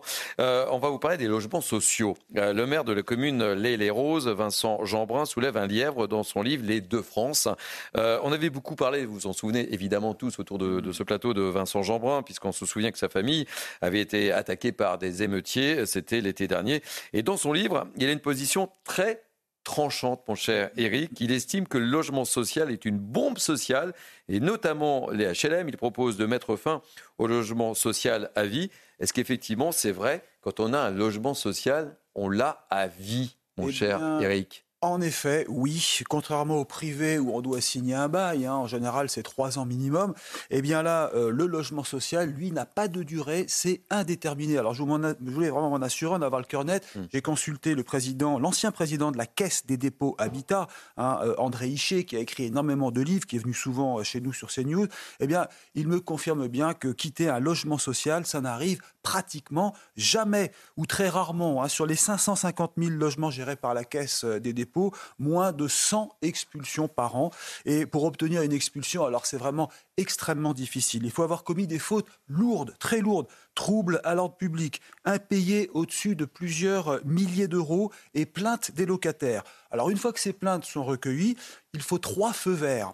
Voilà ce que me dit euh, la Caisse des dépôts. Que le juge ordonne l'expulsion, que deuxièmement le maire l'accepte, et que troisièmement, le préfet obtienne l'intervention des forces de l'ordre. Au total, ça demande deux ans pour résilier un bail, si on dit résilier, puisqu'il n'y en a pas. Alors, comme me le dit André Hichet, auteur de nombreux livres sur le sujet, le maire et le préfet, de toute façon, doivent reloger les personnes qui ont été expulsées. Hmm. Donc vous voyez, c'est un peu le serpent euh, qui se morce à queue. Donc c'est pour ça qu'ils ne sont pas pressés de les expulser, surtout que l'HLM est destiné aux plus fragiles. Et si vous êtes expulsé, vous devenez encore plus fragile. Voilà la situation. Ce qui explique que le taux de rotation dans le parc social hmm. est très très faible. Seulement 5 à 10 vous vous rendez compte, de personnes changent de logement social. Alors qu'est-ce qui peut très concrètement changer? Est-ce que les choses peuvent changer? Bah écoutez, depuis le 29 juillet 2023, il y a une clause d'expulsion dans tous les contrats, donc ça veut dire que ça change un petit peu. Le bail à vie donc n'est plus garanti, mais bon, ça changera rien sur ce que je vous ai expliqué pour obtenir les accords des préfets et des maires. Ce qui peut changer aussi, c'est la loi de 2015. Là, elle permet la construction de HLM gérés par des fonds privés. Et vous savez bien que quand le privé s'en mêle, là, ça devient plus strict. Et puis enfin, il faut pas oublier qu'il y a une telle demande. Il y a aujourd'hui un million et demi de demandes de logements HLM. Donc il y a tellement de demandes que les gens ne bougent pas et n'ont pas envie de sortir. Une solution finale, pas une solution si je puis dire, ça serait euh, de transformer les 10 millions de mètres carrés de bureaux, Mm. vous vous rendez compte qu'il y a aujourd'hui en stock, qui sont inoccupés, parce qu'avec le télétravail, les gens ne vont plus beaucoup au bureau, et ces bureaux sont sur le carreau, si l'on peut dire. Eh bien voilà, les transformer en logement social, ça serait peut-être la solution, le privé pourrait les gérer. Voilà, en tout cas, je confirme, le logement social, comme le logement privé d'ailleurs, est vraiment en crise, et me dit-on, le gouvernement ne semble pas beaucoup s'y intéresser. Naïm Fadel, petit tour de table sur le sujet très concernant un bail quasiment bail à vie, euh, nous dit Eric. Oui, effectivement. Et puis je crois que l'erreur qui a été faite, c'est dans les années 80-90, c'est que ces logements qui étaient des loyers, euh, des, à mod- euh, enfin habitat à loyer modéré, a été transformé en logement social.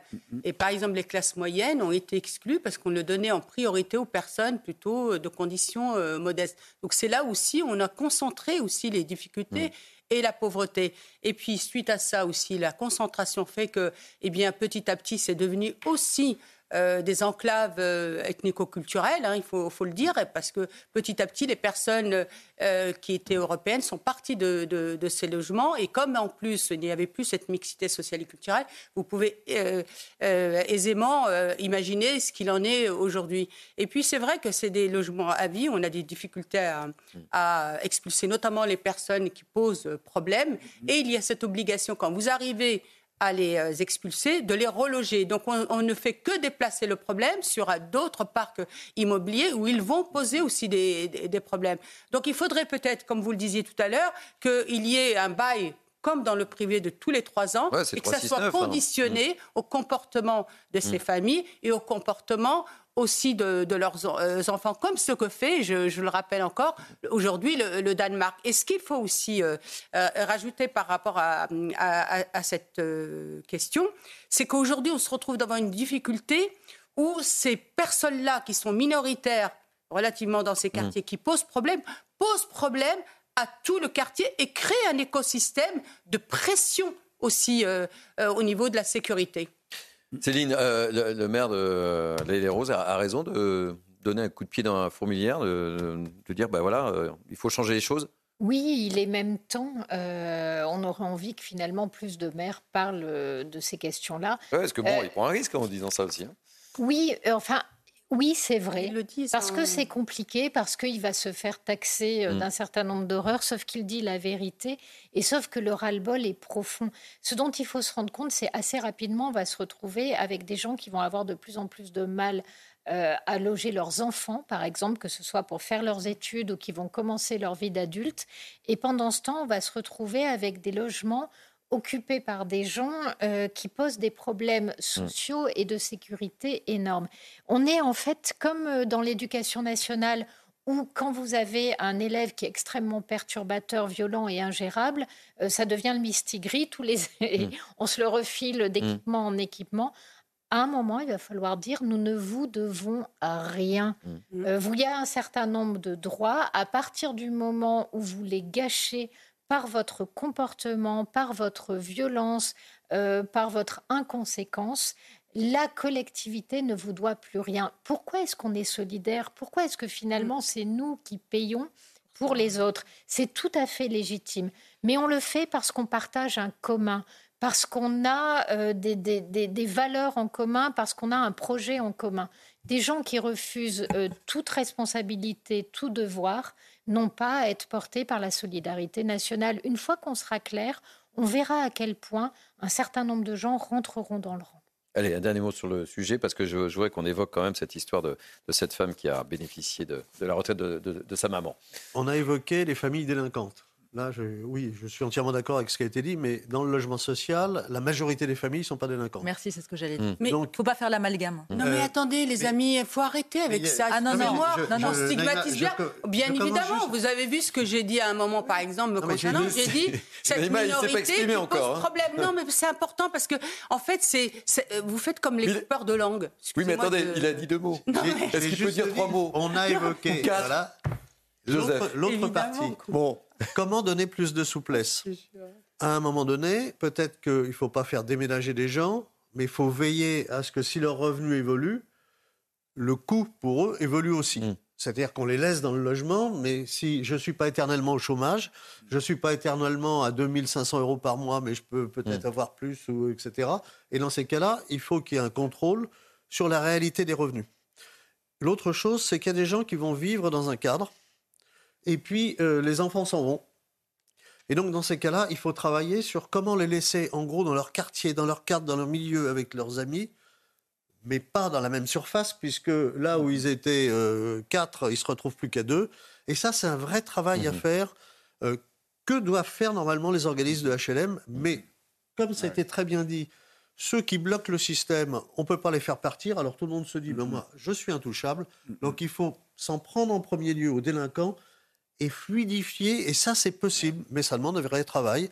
Et ça demande des moyens que l'État supprime. Je rappellerai juste qu'on avait quelque chose qui s'appelait le 1% patronal. Pour le logement des salariés, l'État a mis la main dessus. Maintenant, c'est 0,45% qui ne sert plus uniquement au logement des salariés, mais qui a tendance à servir maintenant au logement de l'immigration. Et ça pose d'autres problèmes pour loger les salariés. Alors très rapidement. Euh, Eric, euh, une Ah, petite précision, je vous Non, donne la parole tout de précision, c'est vrai qu'on s'accroche à son logement quand il n'est pas cher, ce qui est le cas du Ah, ça, logement sûr. social. Et euh, la Caisse des dépôts euh, euh, me disait, enfin Habitat me disait que même dans l'armée, vous avez des logements de fonction de personnes qui arrivent à la retraite qui devraient lâcher leur logement, mais qui le gardent quand même. Parce que c'est pas cher. Donc, vous voyez, rappelez-vous des journalistes. Oui, alors je, je voulais vous en parler. Il fut un temps où, euh, voilà. c'est- on arrivait, euh, enfin, pas, pas moi, Non, moi non on plus. obtenait des, des arrivé. logements très sociaux dans Paris, dans des beaux quartiers, pas chers du tout. Même les politiques. Ah, euh, ça a Ouais. été une Combien y a-t-il eu d'histoires Je ne rappellerai pas le nom du maire qui était connu pour ça. Et voilà. Non, non, mais donc ça veut dire que dès que vous avez un, un- un passe-droit, un acquis ou un logement social pas Bah, c'est cher, confort, hein. euh, bah voilà, euh, les gens Au prix du mètre carré aujourd'hui, notamment à Paris ou dans les grandes villes, euh, évidemment, quand on peut bénéficier d'un loyer comme ça. euh, euh, Mais là est la question, en fait, sans que tu me sautes dessus, Naïma, parce que je vais rejoindre les propos de Joseph. Évidemment que les personnes qui ne respectent pas la vie en collectivité, le règlement, qui font subir des nuisances aux locataires ainsi qu'aux quartiers, doivent être mises à l'écart plus rapidement. Je vous rejoins. Mais c'est un sujet hein, qui est un serpent de mer depuis des années. hein. Il faut faire du ménage dans le logement social. Mais il ne faut pas tout amalgamer parce que quand on parle de logement social d'HLM, il y a plusieurs strates, comme tu le sais, Naïma. Ça n'est pas que les cités, ça n'est pas que les quartiers. En fonction de vos revenus, si vous êtes dans un salaire médian, vous y avez le droit et on sait très bien que l'attribution est très longue. Quand vous habitez, je vous donne un exemple parce que moi je le sais, évidemment défendant la cause du handicap, vous êtes prioritaire, comme les familles monoparentales, les retraités ou les travailleurs pauvres. Ça peut prendre entre 5 ans et 15 ans en fonction de la ville, de la commune ou du département dont vous dépendez. Donc partant de ce postulat, c'est aussi une question de coût. Et sachant que il y a l'inflation, la vie est de plus en plus chère, moi je trouve qu'on ne devrait pas jeter l'opprobre sur la majorité de ces habitants qui essayent de s'en sortir. Et ce qui est peu cher pour certains peut l'être pour beaucoup. On sait très bien que dans les grandes villes, en moyenne, la location, ça représente 50% du budget des familles. Donc ça grève vraiment le budget. Donc quand vous obtenez un logement social, quand vous avez la chance, pas par piston, parce qu'on sait que pendant des années, disons-le, beaucoup de municipalités ont privilégié les copains, les journalistes, les politiques, les élites ou non d'ailleurs. Mais depuis plusieurs années, le préfet a un droit de regard, donc ça n'est absolument plus le cas. Donc quand vous y avez accès, après tant de demandes, tant de démarches psychologiquement difficiles, eh ben forcément vous y restez en vous considérant comme propriétaire et en plus quand vous payez rubis sur l'angle le loyer. Donc je trouve qu'on ne peut pas faire un amalgame de ce sujet. Vous savez, j'observe euh, Fadel, non, non, mais parce vous que savez, elle a la main comme ça, j'hallucine. elle a la main Ah, qui tape sur la... non, mais j'hallucine Quand parce elle a la que- main qui, le- qui non, non, tape sur la table, là, c'est que qu'évidemment, elle a des choses à dire. Non, non, mais parce que personne n'a amalgamé. Enfin, euh, on a parlé des classes moyennes qui aujourd'hui n'accèdent pas facilement au, loge- au logement social. Je regrette, Caroline, mais la majorité du logement social est en QPV. C'est la majorité. Et, et- est en QPV, donc Quartier effectivement politique de la ville. quartier politique de la Voilà. ville, merci. Et quand je parlais de avant, auparavant, le- l'habitat à loyer modéré, c'était intéressant parce que vous aviez une- réellement une mixité sociale et culturelle. En fonction des revenus, vous payez le loyer en fonction de vos revenus. Donc ça permettait cette mixité. Après, on a décidé que ça serait de- de- dorénavant du logement social. Moi, je l'ai rencontré même sur ma ville, c'est-à-dire que quand vous étiez classe moyenne, vous n'y avez pas droit. Donc on a concentré aussi les problèmes, Mm. posant aussi des difficultés à ses habitants. Et puis je le regrette, les familles qui posent problème, et ce n'est pas stigmatisé que de le dire, les familles qui posent problème, qui posent problème à la majorité, n'ont pas le droit à la solidarité, comme disait tout à l'heure Céline, à la solidarité nationale, à notre solid- solidarité. C'est injuste parce qu'elle pose problème aux autres habitants qui ont envie de vivre en sécurité et en tranquillité et pouvoir que leurs enfants puissent jouer sans qu'il y ait des rodéos euh, urbains ou d'autres choses. Dans ce sens-là, je te rejoins. aussi des, des, des tirs de Kalachnikov et tout nuancé, mais ça. ça n'est pas Voilà. le cas de tous les locataires dans le logement social et vous avez aussi du logement social où il y a de la diversité. Assez euh, rapidement, c'est qu'en fait, moi, j'ai jamais eu le sentiment que qui que ce soit avait stigmatisé ou avait fait des mm. amalgames. Le sentiment que j'ai eu, c'est que, que ce soit Naïma, moi ou les autres, mm on s'est exprimé sur une réalité et sur un des problèmes fondamentaux qui est le poids euh, des délinquants dans ces quartiers lié au fait que ces quartiers ne sont pas gérés, que le logement social est très mal géré. Mm. Et ce poids-là induit des écosystèmes et dans un écosystème, attention, euh, quand le pouvoir appartient aux plus violents, euh, c'est l'écosystème en lui-même mm. qui finit par basculer. Et à ce moment-là, euh, les, personnes les, indélicates deviennent majoritaires. Donc il faut faire attention avec les délinquants sont minoritaires, ça dépend de certains endroits et dans les zones de non-droit, ils ne sont pas minoritaires. Je crois que nous sommes tous d'accord. Sur la question de la sécurité. Il y, a un problème qu'il faut quand même avoir, dont il faut avoir conscience, c'est que des gens qui vivent dans un quartier avec des habitudes, avec des connaissances, mm. etc., faut faire attention à ne pas les couper du jour au lendemain. Je ne parle pas des délinquants. Hein, eux, alors là, il euh, ne faut pas les couper du jour au lendemain, mais il faut arriver à la solution. Si les revenus augmentent, si je suis à la retraite, comment me laisser dans le, dans le logement, mais on m'augmente les coûts parce que c'est pas la société de prendre en charge. Les amis, j'étais sûr que une société elle suppose des règles. C'est un sujet très concernant. Je savais que c'était un sujet très concernant. Si vous avez l'épée Damoclès, vous savez que vous rentrez dans un, un logement et que vous devez effectivement respecter des règles, etc. Et qu'en cas aussi de condamnation d'un enfant, en cas de problème de nuisance et tout, vous avez cette épée Damoclès, je peux vous garantir Mais là, on est tous d'accord. Allez, les amis, on va partir parce que nous sommes très en temps, on va partir en, publicité. Euh, je ne sais pas, on va, on va aborder cette histoire euh, de, cette femme installée au Maroc qui a détourné 200 000 euros de prestations sociales. Vous voulez rester avec nous ou pas, Eric Vous savez, vous êtes le bienvenu. Hein, si vous avez deux mots à dire sur cette affaire. Oui, bah oui, on en a beaucoup parlé aussi. On a d'autres cas. Hein. Ben oui, oui, donc ça serait bien que vous restiez un petit peu, si voilà. Et puis on respecte euh, la parité sur ce plateau. C'est parfait. Allez, restez avec nous. On a beaucoup de choses à évoquer ensemble jusqu'à 14h. Merci de nous accueillir. Vous savez quoi, les amis, j'ai pas vu le temps passer. Il est quasiment, oui, je regarde l'horloge, 13h30. C'est la dernière ligne droite pour Mini News Weekend. Et on retrouve tout de suite, il est à l'heure, Michael Dorian. Emmanuel Macron présente ses vœux aux armées, une année qui s'annonce complexe, marquée euh, déjà par leur départ précipité du Sahel. Le chef de l'État a notamment assisté il y a quelques instants, vous le voyez sur ces images, à la levée euh, des couleurs sur la base navale de Cherbourg. Dans l'actualité euh, également, le tourisme mondial devrait retrouver cette année son niveau d'avant Covid, annonce de l'Organisation mondiale du tourisme qui précise que le secteur se porte mieux grâce à la reprise du tourisme asiatique et malgré les tensions internationales, notamment au Proche-Orient. Et puis les Houthis revendiquent des frappes contre un navire américain dans le golfe d'Aden. Il s'agit euh, d'un pétrolier qui se trouvait ces derniers jours au large des côtes du Yémen. Des attaques qui euh, ont contraint de très nombreux armateurs à suspendre le passage de leur flotte dans cette zone cruciale pour le commerce international.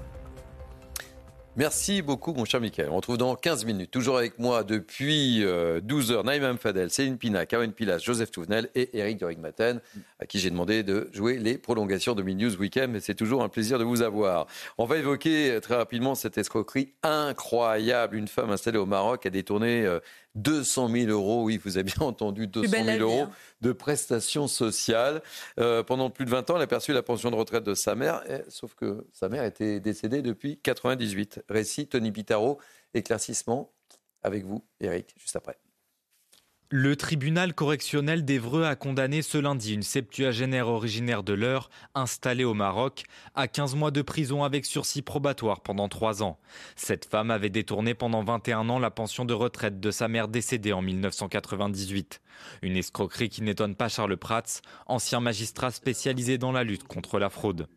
Euh, c'est très répandu en France. On a des exemples assez réguliers euh, de personnes qui sont attrapées parce qu'elles ont caché le décès euh, de leur père, de leur mère, de leurs proches et continuent de percevoir donc la prestation retraite. C'est à la suite d'un contrôle des bénéficiaires particulièrement âgés que l'organisme de retraite s'est rendu compte de l'escroquerie normalement, vous avez euh, des, déclarations de décès, et donc les mairies euh, recensent les décès, et le fichier est mis à jour toutes les semaines. C'est-à-dire que euh, l'INSEE, et donc derrière la caisse d'assurance vieillesse, a l'information toutes les semaines des personnes décédées, et donc elle peut couper le robinet.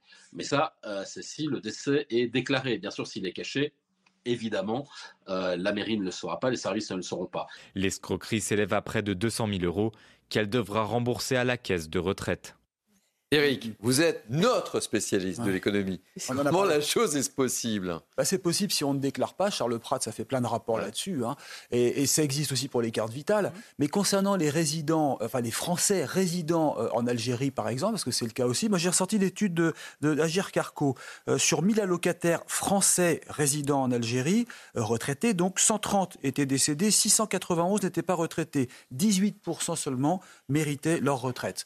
Donc c'est quelque chose qui, existe. Mm. Après, euh, ça fait des années qu'on dénonce ces abus, mais quand on interroge les, caisses sociales, euh, on nous dit ah bah oui, mais finalement c'est pas beaucoup. C'est vrai que la fraude aux, prestations sociales, elle est évaluée à 1,5% au regard des milliards qui sont euh, gérés.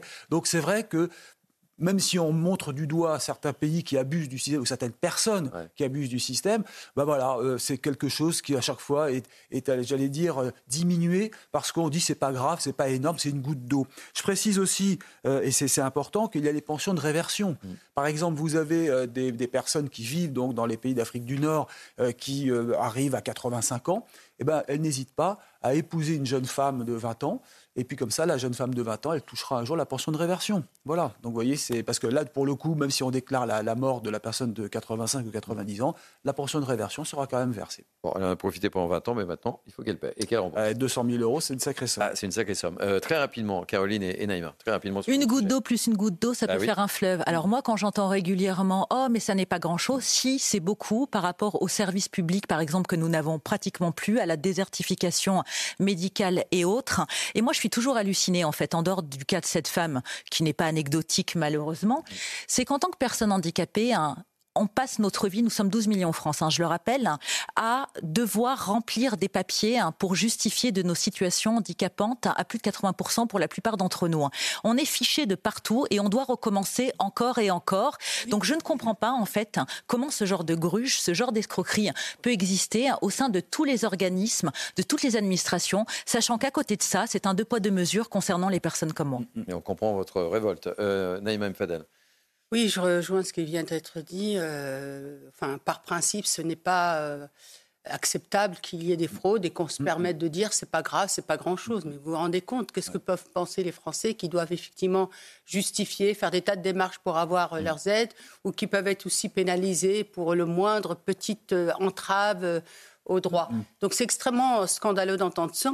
Alors moi, je m'étonne, par exemple, que, que, le travail ne soit pas fait via les consulats, notamment dans, dans, par exemple au Maroc ou en Algérie, il y a des consulats, notamment ces consulats pourraient tout simplement contrôler si ces personnes-là sont vivantes. On peut aussi penser peut-être qu'il y ait un pointage dans les consulats pour effectivement voir si ces personnes réellement sont, vivantes. En tout cas, il est temps de mettre fin à tout ça. Et encore une fois, la question du maillage dans ces pays-là, des consulats, est très important. Donc je pense qu'il y a une piste peut-être à voir. Oui, oui on, reçoit la somme directement sur son compte. Ça, il faut que ça s'arrête. Oui. il faudrait pouvoir effectivement chaque année faire un contrôle et qu'on utilise les moyens électroniques, l'intelligence artificielle. C'est quand même pas bien compliqué, euh, peut-être avec l'empreinte digitale ou la reconnaissance de l'œil. Ça a été annoncé d'ailleurs à l'époque par Gabriel Attal. Il avait dit on va avoir une carte d'identité électronique euh, avec une puce à l'intérieur. Ben, J'espère que ça se fera. Parce que, après tout, euh, c'est quand même pas bien compliqué sur le plan informatique.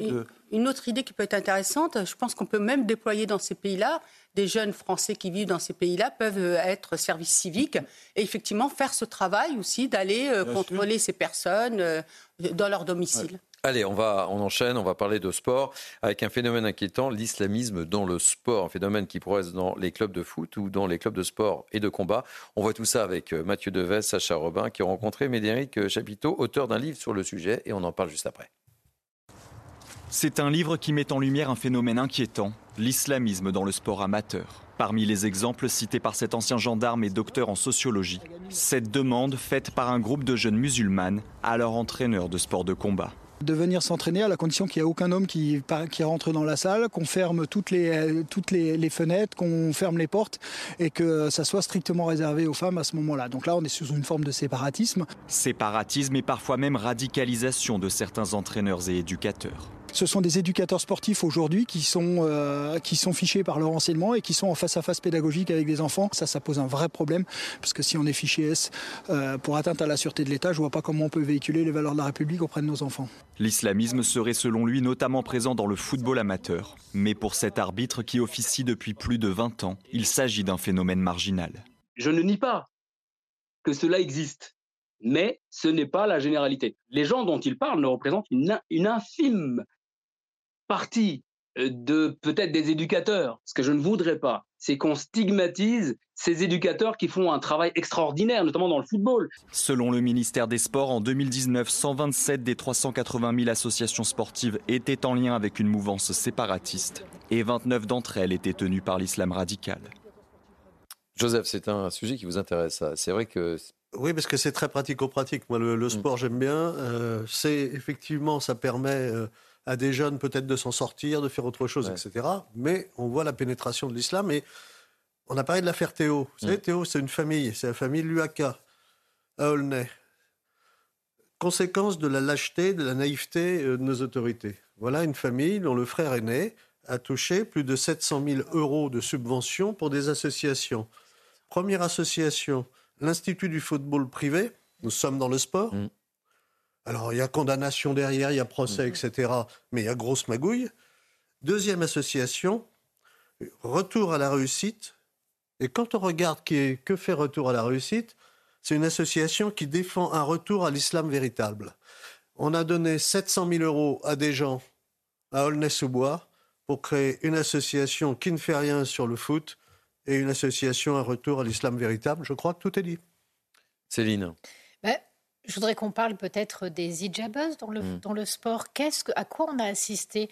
On a assisté à la mise en avant de femmes voilées qui expliquaient que les musulmanes ne pouvaient faire du sport que si elles pouvaient être sur le terrain avec un Mm. signe qui marque leur infériorisation et euh, la honte et le rejet du corps de la femme, ce qui n'est pas vrai. Euh, ensuite, elles ont euh, des- eu tout un discours pour expliquer que on les empêchait de faire du sport. Non, elles s'empêchent elles-mêmes en refusant les règles qu'il y a sur le terrain. Qu'est-ce qu'on voit dans le sport? La même chose qu'on voit partout, à l'école ou ailleurs, des gens qui, au nom de leur particularisme, demandent qu'on adapte le fonctionnement du sport à eux-mêmes. La deuxième chose que l'on constate, c'est la prise en main d'associations sportives. Alors non, contrairement à ce que disait ce monsieur, euh, c'est pas majoritaire, c'est vrai, mais ça n'est pas si marginal que Mhm. ça dans un certain nombre d'endroits. Et en plus, ça se développe. Et moi, ce à quoi j'ai assisté en tant qu'adjointe au maire, par exemple, ce sont euh, des gens qui prennent euh, justement le foot. Pourquoi? Parce que vous allez avoir tous les jeunes mâles qui vont venir et qui vont venir très tôt. Ça commence autour de 7, 8 ans. Ou même plus tôt, Ce qui veut dire que quand vous tenez ce club, bah, assez rapidement, vous avez une emprise sur ces jeunes et de cette emprise d'abord sportive, vous faites en- ensuite euh, une emprise intellectuelle, morale, etc. Et donc ce qu'on voit aujourd'hui, c'est stratégisé. Pourquoi? Parce que la jeunesse est la cible de l'islam radical. Il les cible à la mosquée, il les cible euh, dans les aides aux devoirs et il les cible dans le sport, ce qui est logique et cohérent. La seule chose qu'on ne pourra jamais reprocher aux islamistes, c'est d'être stupides. Ils ne le sont pas et ils mettent en place des, processus de recrutement qui sont à la fois classiques et efficaces. Le sport en fait partie. Allez, il nous reste cinq minutes. Dernier sujet sur lequel j'aimerais vous faire agir. On a une actualité très riche en ce, en ce vendredi. Je voudrais que l'on reparle peut-être de, cette nouvelle guerre ou pas scolaire, vous me le direz, entre le public et le privé, relancée malgré elle par la, nouvelle ministre de l'Éducation nationale, Amélie Oudéo Castera. On va parler de l'école Stanislas, hein, que maintenant la France entière connaît, c'est le moins qu'on puisse dire. On a appris, vous le savez, que mercredi soir, la mairie de Paris euh, a tout simplement décidé de suspendre provisoirement le financement qu'elle accordait à ce groupe scolaire. Tout ça parce que euh, la maire demande des clarifications suite, vous le savez, à un rapport d'enquête sur cette école. Des articles de presse ont mis en cause Stanislas et ont qualifié l'école de sexiste, d'homophobe et d'autoritaire. Voilà pour le paquet cadeau. Je vous propose d'écouter euh, cette réaction très intéressante. Elle s'appelle Lisa euh, Kamen-Hirsig. Elle est professeure des écoles à Paris et auteure du livre euh, La Grande Garderie. Elle était interrogée par euh, Robin Desarmes. Vous allez voir ce petit extrait assez long, mais je trouve qu'il était particulièrement intéressant et j'aimerais vous faire réagir justement par rapport à ça. Bah, personnellement, moi, je le vis comme euh, les attaques de gens qui sont euh, qui se sentent en danger euh, contre des gens qui sont en train de comment dire de, gagner une guerre qu'ils n'ont même pas initiée en fait, hein, puisque les écoles privées n'ont jamais voulu cette guerre et la guerre des écoles. Sévit depuis, on va dire, une centaine d'années, hein, quasiment depuis la, séparation de l'Église et de l'État. or, aujourd'hui, on est, on est attaqué par des gens qui, en réalité, je pense, se sentent en danger parce qu'ils voient bien que une grande partie des familles, une grande partie des élèves souhaiteraient quitter les écoles publiques pour aller s'inscrire dans, le, dans les écoles privées qui globalement euh, fonctionnent mieux, font mieux réussir les élèves, euh, imposent sans doute aussi une discipline un petit peu plus ferme. Marche mieux, c'est pas l'école privée, c'est la liberté c'est la liberté scolaire, c'est le fait d'avoir le choix entre plusieurs écoles. Euh, d'ailleurs, il y a des écoles privées catholiques. Hein. Les écoles privées sous contrat sont en grande majorité catholiques en France, mais il y a aussi des écoles privées euh, hors contrat, que je préfère appeler les écoles libres, euh, qui ne sont aujourd'hui plus forcément confessionnelles. La, plupart, la plupart de ces écoles qui se créent aujourd'hui ne sont pas confessionnelles. Donc, en fait, ce qui marche, c'est quand les parents ont le choix entre une pédagogie Montessori, une pédagogie Freinet, une pédagogie et pourquoi pas une école catholique, et pourquoi pas une école qui serait ni l'un ni l'autre et qui serait juste une école où on apprend à lire, à écrire, à compter, où on instruit les élèves. Vous comprenez pourquoi je voulais vous faire réécouter ce, ce témoignage Vu le contexte du moment où on se dit qu'il y a cette petite musique entre le public et le privé, je ne sais pas si entrer par le biais du collège Stanislas c'est la meilleure manière d'aborder mm. la question, parce que dans le rapport qui incrimine Stanislas, mm. il y a des choses qui sont précises. Et parmi ces choses précises, on raconte que euh, le catéchisme déjà est obligatoire, ce qui normalement ne devrait pas être le cas dans une école sous contrat. Donc on, peut penser que c'est bien ou pas bien, mais en tout cas, c'est pour l'instant contraire à la loi.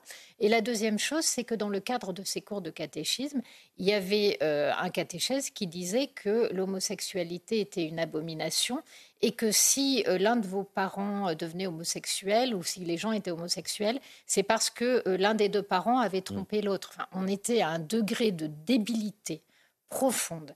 et j'allais dire d'idéologie qui là aussi est juste lamentable. Donc, si on ferme des écoles euh, musulmanes à cause justement aussi de ce type de, positionnement sur un certain nombre de sujets éthiques, ça me semble normal qu'on demande des comptes à Stanislas. Voilà pour fermer la partie Stanislas. Pour ouvrir la question du collège privé, oui, je suis d'accord avec Madame Carmen Hirsig. Quand les gens font le choix du privé, c'est pas le choix du confessionnel, c'est le choix de mm. plus d'autorité, mm. c'est le choix aussi d'avoir des professeurs qui sont remplacés, euh, c'est le choix de ne pas avoir des gens recrutés à quatre euh, à un concours qui se retrouvent devant euh, leurs enfants. Voilà, en fait, c'est pour donner. Ouais, on prenait les propos de la ministre de l'Éducation c'est oui, mais c'est donner, donner, plus de chance à leurs enfants. Ce qui est lamentable, c'est que normalement, le public, c'est le patrimoine de ceux qui n'en ont pas. Donc, on devrait investir dans le public pour que le public, mhm. justement, offre le maximum de chance à tous les enfants. Donc, aujourd'hui, plutôt que de cracher sur l'école privée, qu'on remette qu'on reprenne en main l'école publique, qu'on demande des comptes aux professeurs dont certains sont extraordinaires dont certains sont franchement euh, complètement idéologisés, qu'on mette tout ça à plat et qu'on résolve ces questions au lieu de, continuer pendant dix ans à affronter toujours le même diagnostic sans oser euh, agir. Hmm. Joseph, le mot de la fin. Alors, Céline a raison, on ne peut pas traiter du problème scolaire privé-public euh, en focalisant en cinq minutes. Mais quand même, Stanislas, c'est pas inintéressant. Il y a eu un cas qui a été cité, qui est un cas qui date déjà d'un certain temps, et la personne en question a tout de suite été évacuée. Quand on voit le rapport, que dit le rapport? Lors des auditions, la mission n'a eu aucun témoignage sur des propos homophobes. Sur les cours de catéchisme, il n'y en a pas, Stanislas. Sauf pour des enfants volontaires avec des familles volontaires. Ce sont des cours d'instruction religieuse. Et moi, je suis de ceux qui considèrent que ça fait partie de l'instruction générale. Sinon, comment un, enfant, ensuite un adulte, va pouvoir voir ce que c'est que la représentation de telle peinture, de tel tableau? Il va rien y comprendre. Stanislas est parfaitement dans les clous d'une école catholique. Alors, on n'est pas obligé d'aimer les écoles catholiques. On n'est pas non plus obligé d'y mettre ses enfants. par les enfants musulmans. Hein. Les familles musulmanes, elles mettent beaucoup leurs enfants. On n'est pas obligé d'y euh, mettre ses enfants. Ceux qui n'aiment pas n'y vont pas. Par contre, je suis entièrement d'accord sur on a un problème de l'école publique en général. Sinon, ah s'il n'y avait pas cette défaillance, eh bien, les gens ne chercheraient pas à aller dans un privé qui apporte de meilleures structures. Ce qui est choquant dans l'histoire, c'est qu'un certain nombre de gens qui nous donnent des leçons tous les matins font le contraire de ce qu'ils prônent. On peut penser à la ministre, mais on peut penser aussi à ce député et les filles du 18e arrondissement de Paris disant je suis un, député des quartiers populaires et qui met ses enfants à Versailles. C'est ce que je dis, c'est pas ce que je fais. Merci les amis. Tout de suite, place à l'info avec Mickaël Dorian. La colère des agriculteurs n'en finit plus. Ils bloquent aujourd'hui l'autoroute A64 entre Toulouse et Bayonne et menacent de le faire tout le week-end. Ils dénoncent entre autres des mesures européennes drastiques qui ne sont pas adaptées, disent-ils, à leur réalité. Les huîtres du bassin d'Arcachon de nouveau commercialisées après un mois d'interdiction liée à des intoxications massives autour des fêtes de Noël. Plusieurs plaintes avaient été déposées. L'enquête se poursuit pour connaître l'origine de ces euh, contaminations. Et puis 2023 a été une année record pour le TGV. 122 millions de passagers ont été transportés l'année dernière, soit une hausse de 4% par rapport à 2022. Et si la demande loisir a progressé, c'est surtout aux déplacements professionnels qui ont le plus augmenté. Thierry. Merci beaucoup, mon cher Michael. Ainsi se termine News Weekend. On a été riche, beaucoup de sujets abordés. Merci, euh, les amis, de votre présence. Merci, Merci, pour votre très grande fidélité. Vous êtes de plus en plus nombreux à nous suivre. Ça nous fait très plaisir, évidemment. Merci à Benjamin Bouchard, à Biba Mguizou, Cynthia Pina, Antoine de la Roulière, Patrick Urban. C'est l'équipe qui m'a entouré pour préparer ces deux heures d'émission. Euh, merci à la programmation, Nicolas Nissim, Louis Lallemand. Merci aux équipes en régie, réalisation, Antoine Garchette, au son, Mika, à la vision, Samuel. Vous pouvez bien sûr revivre cette émission sur notre site cnews.fr tout de suite. C'est l'excellente Nelly Denac pour 180 minutes info. Et moi, je vous dis bye bye, passez une belle journée. Et on se retrouve demain à partir de midi, évidemment, pour Mini News Weekend. La lumière sera allumée. On sera tous là. À demain.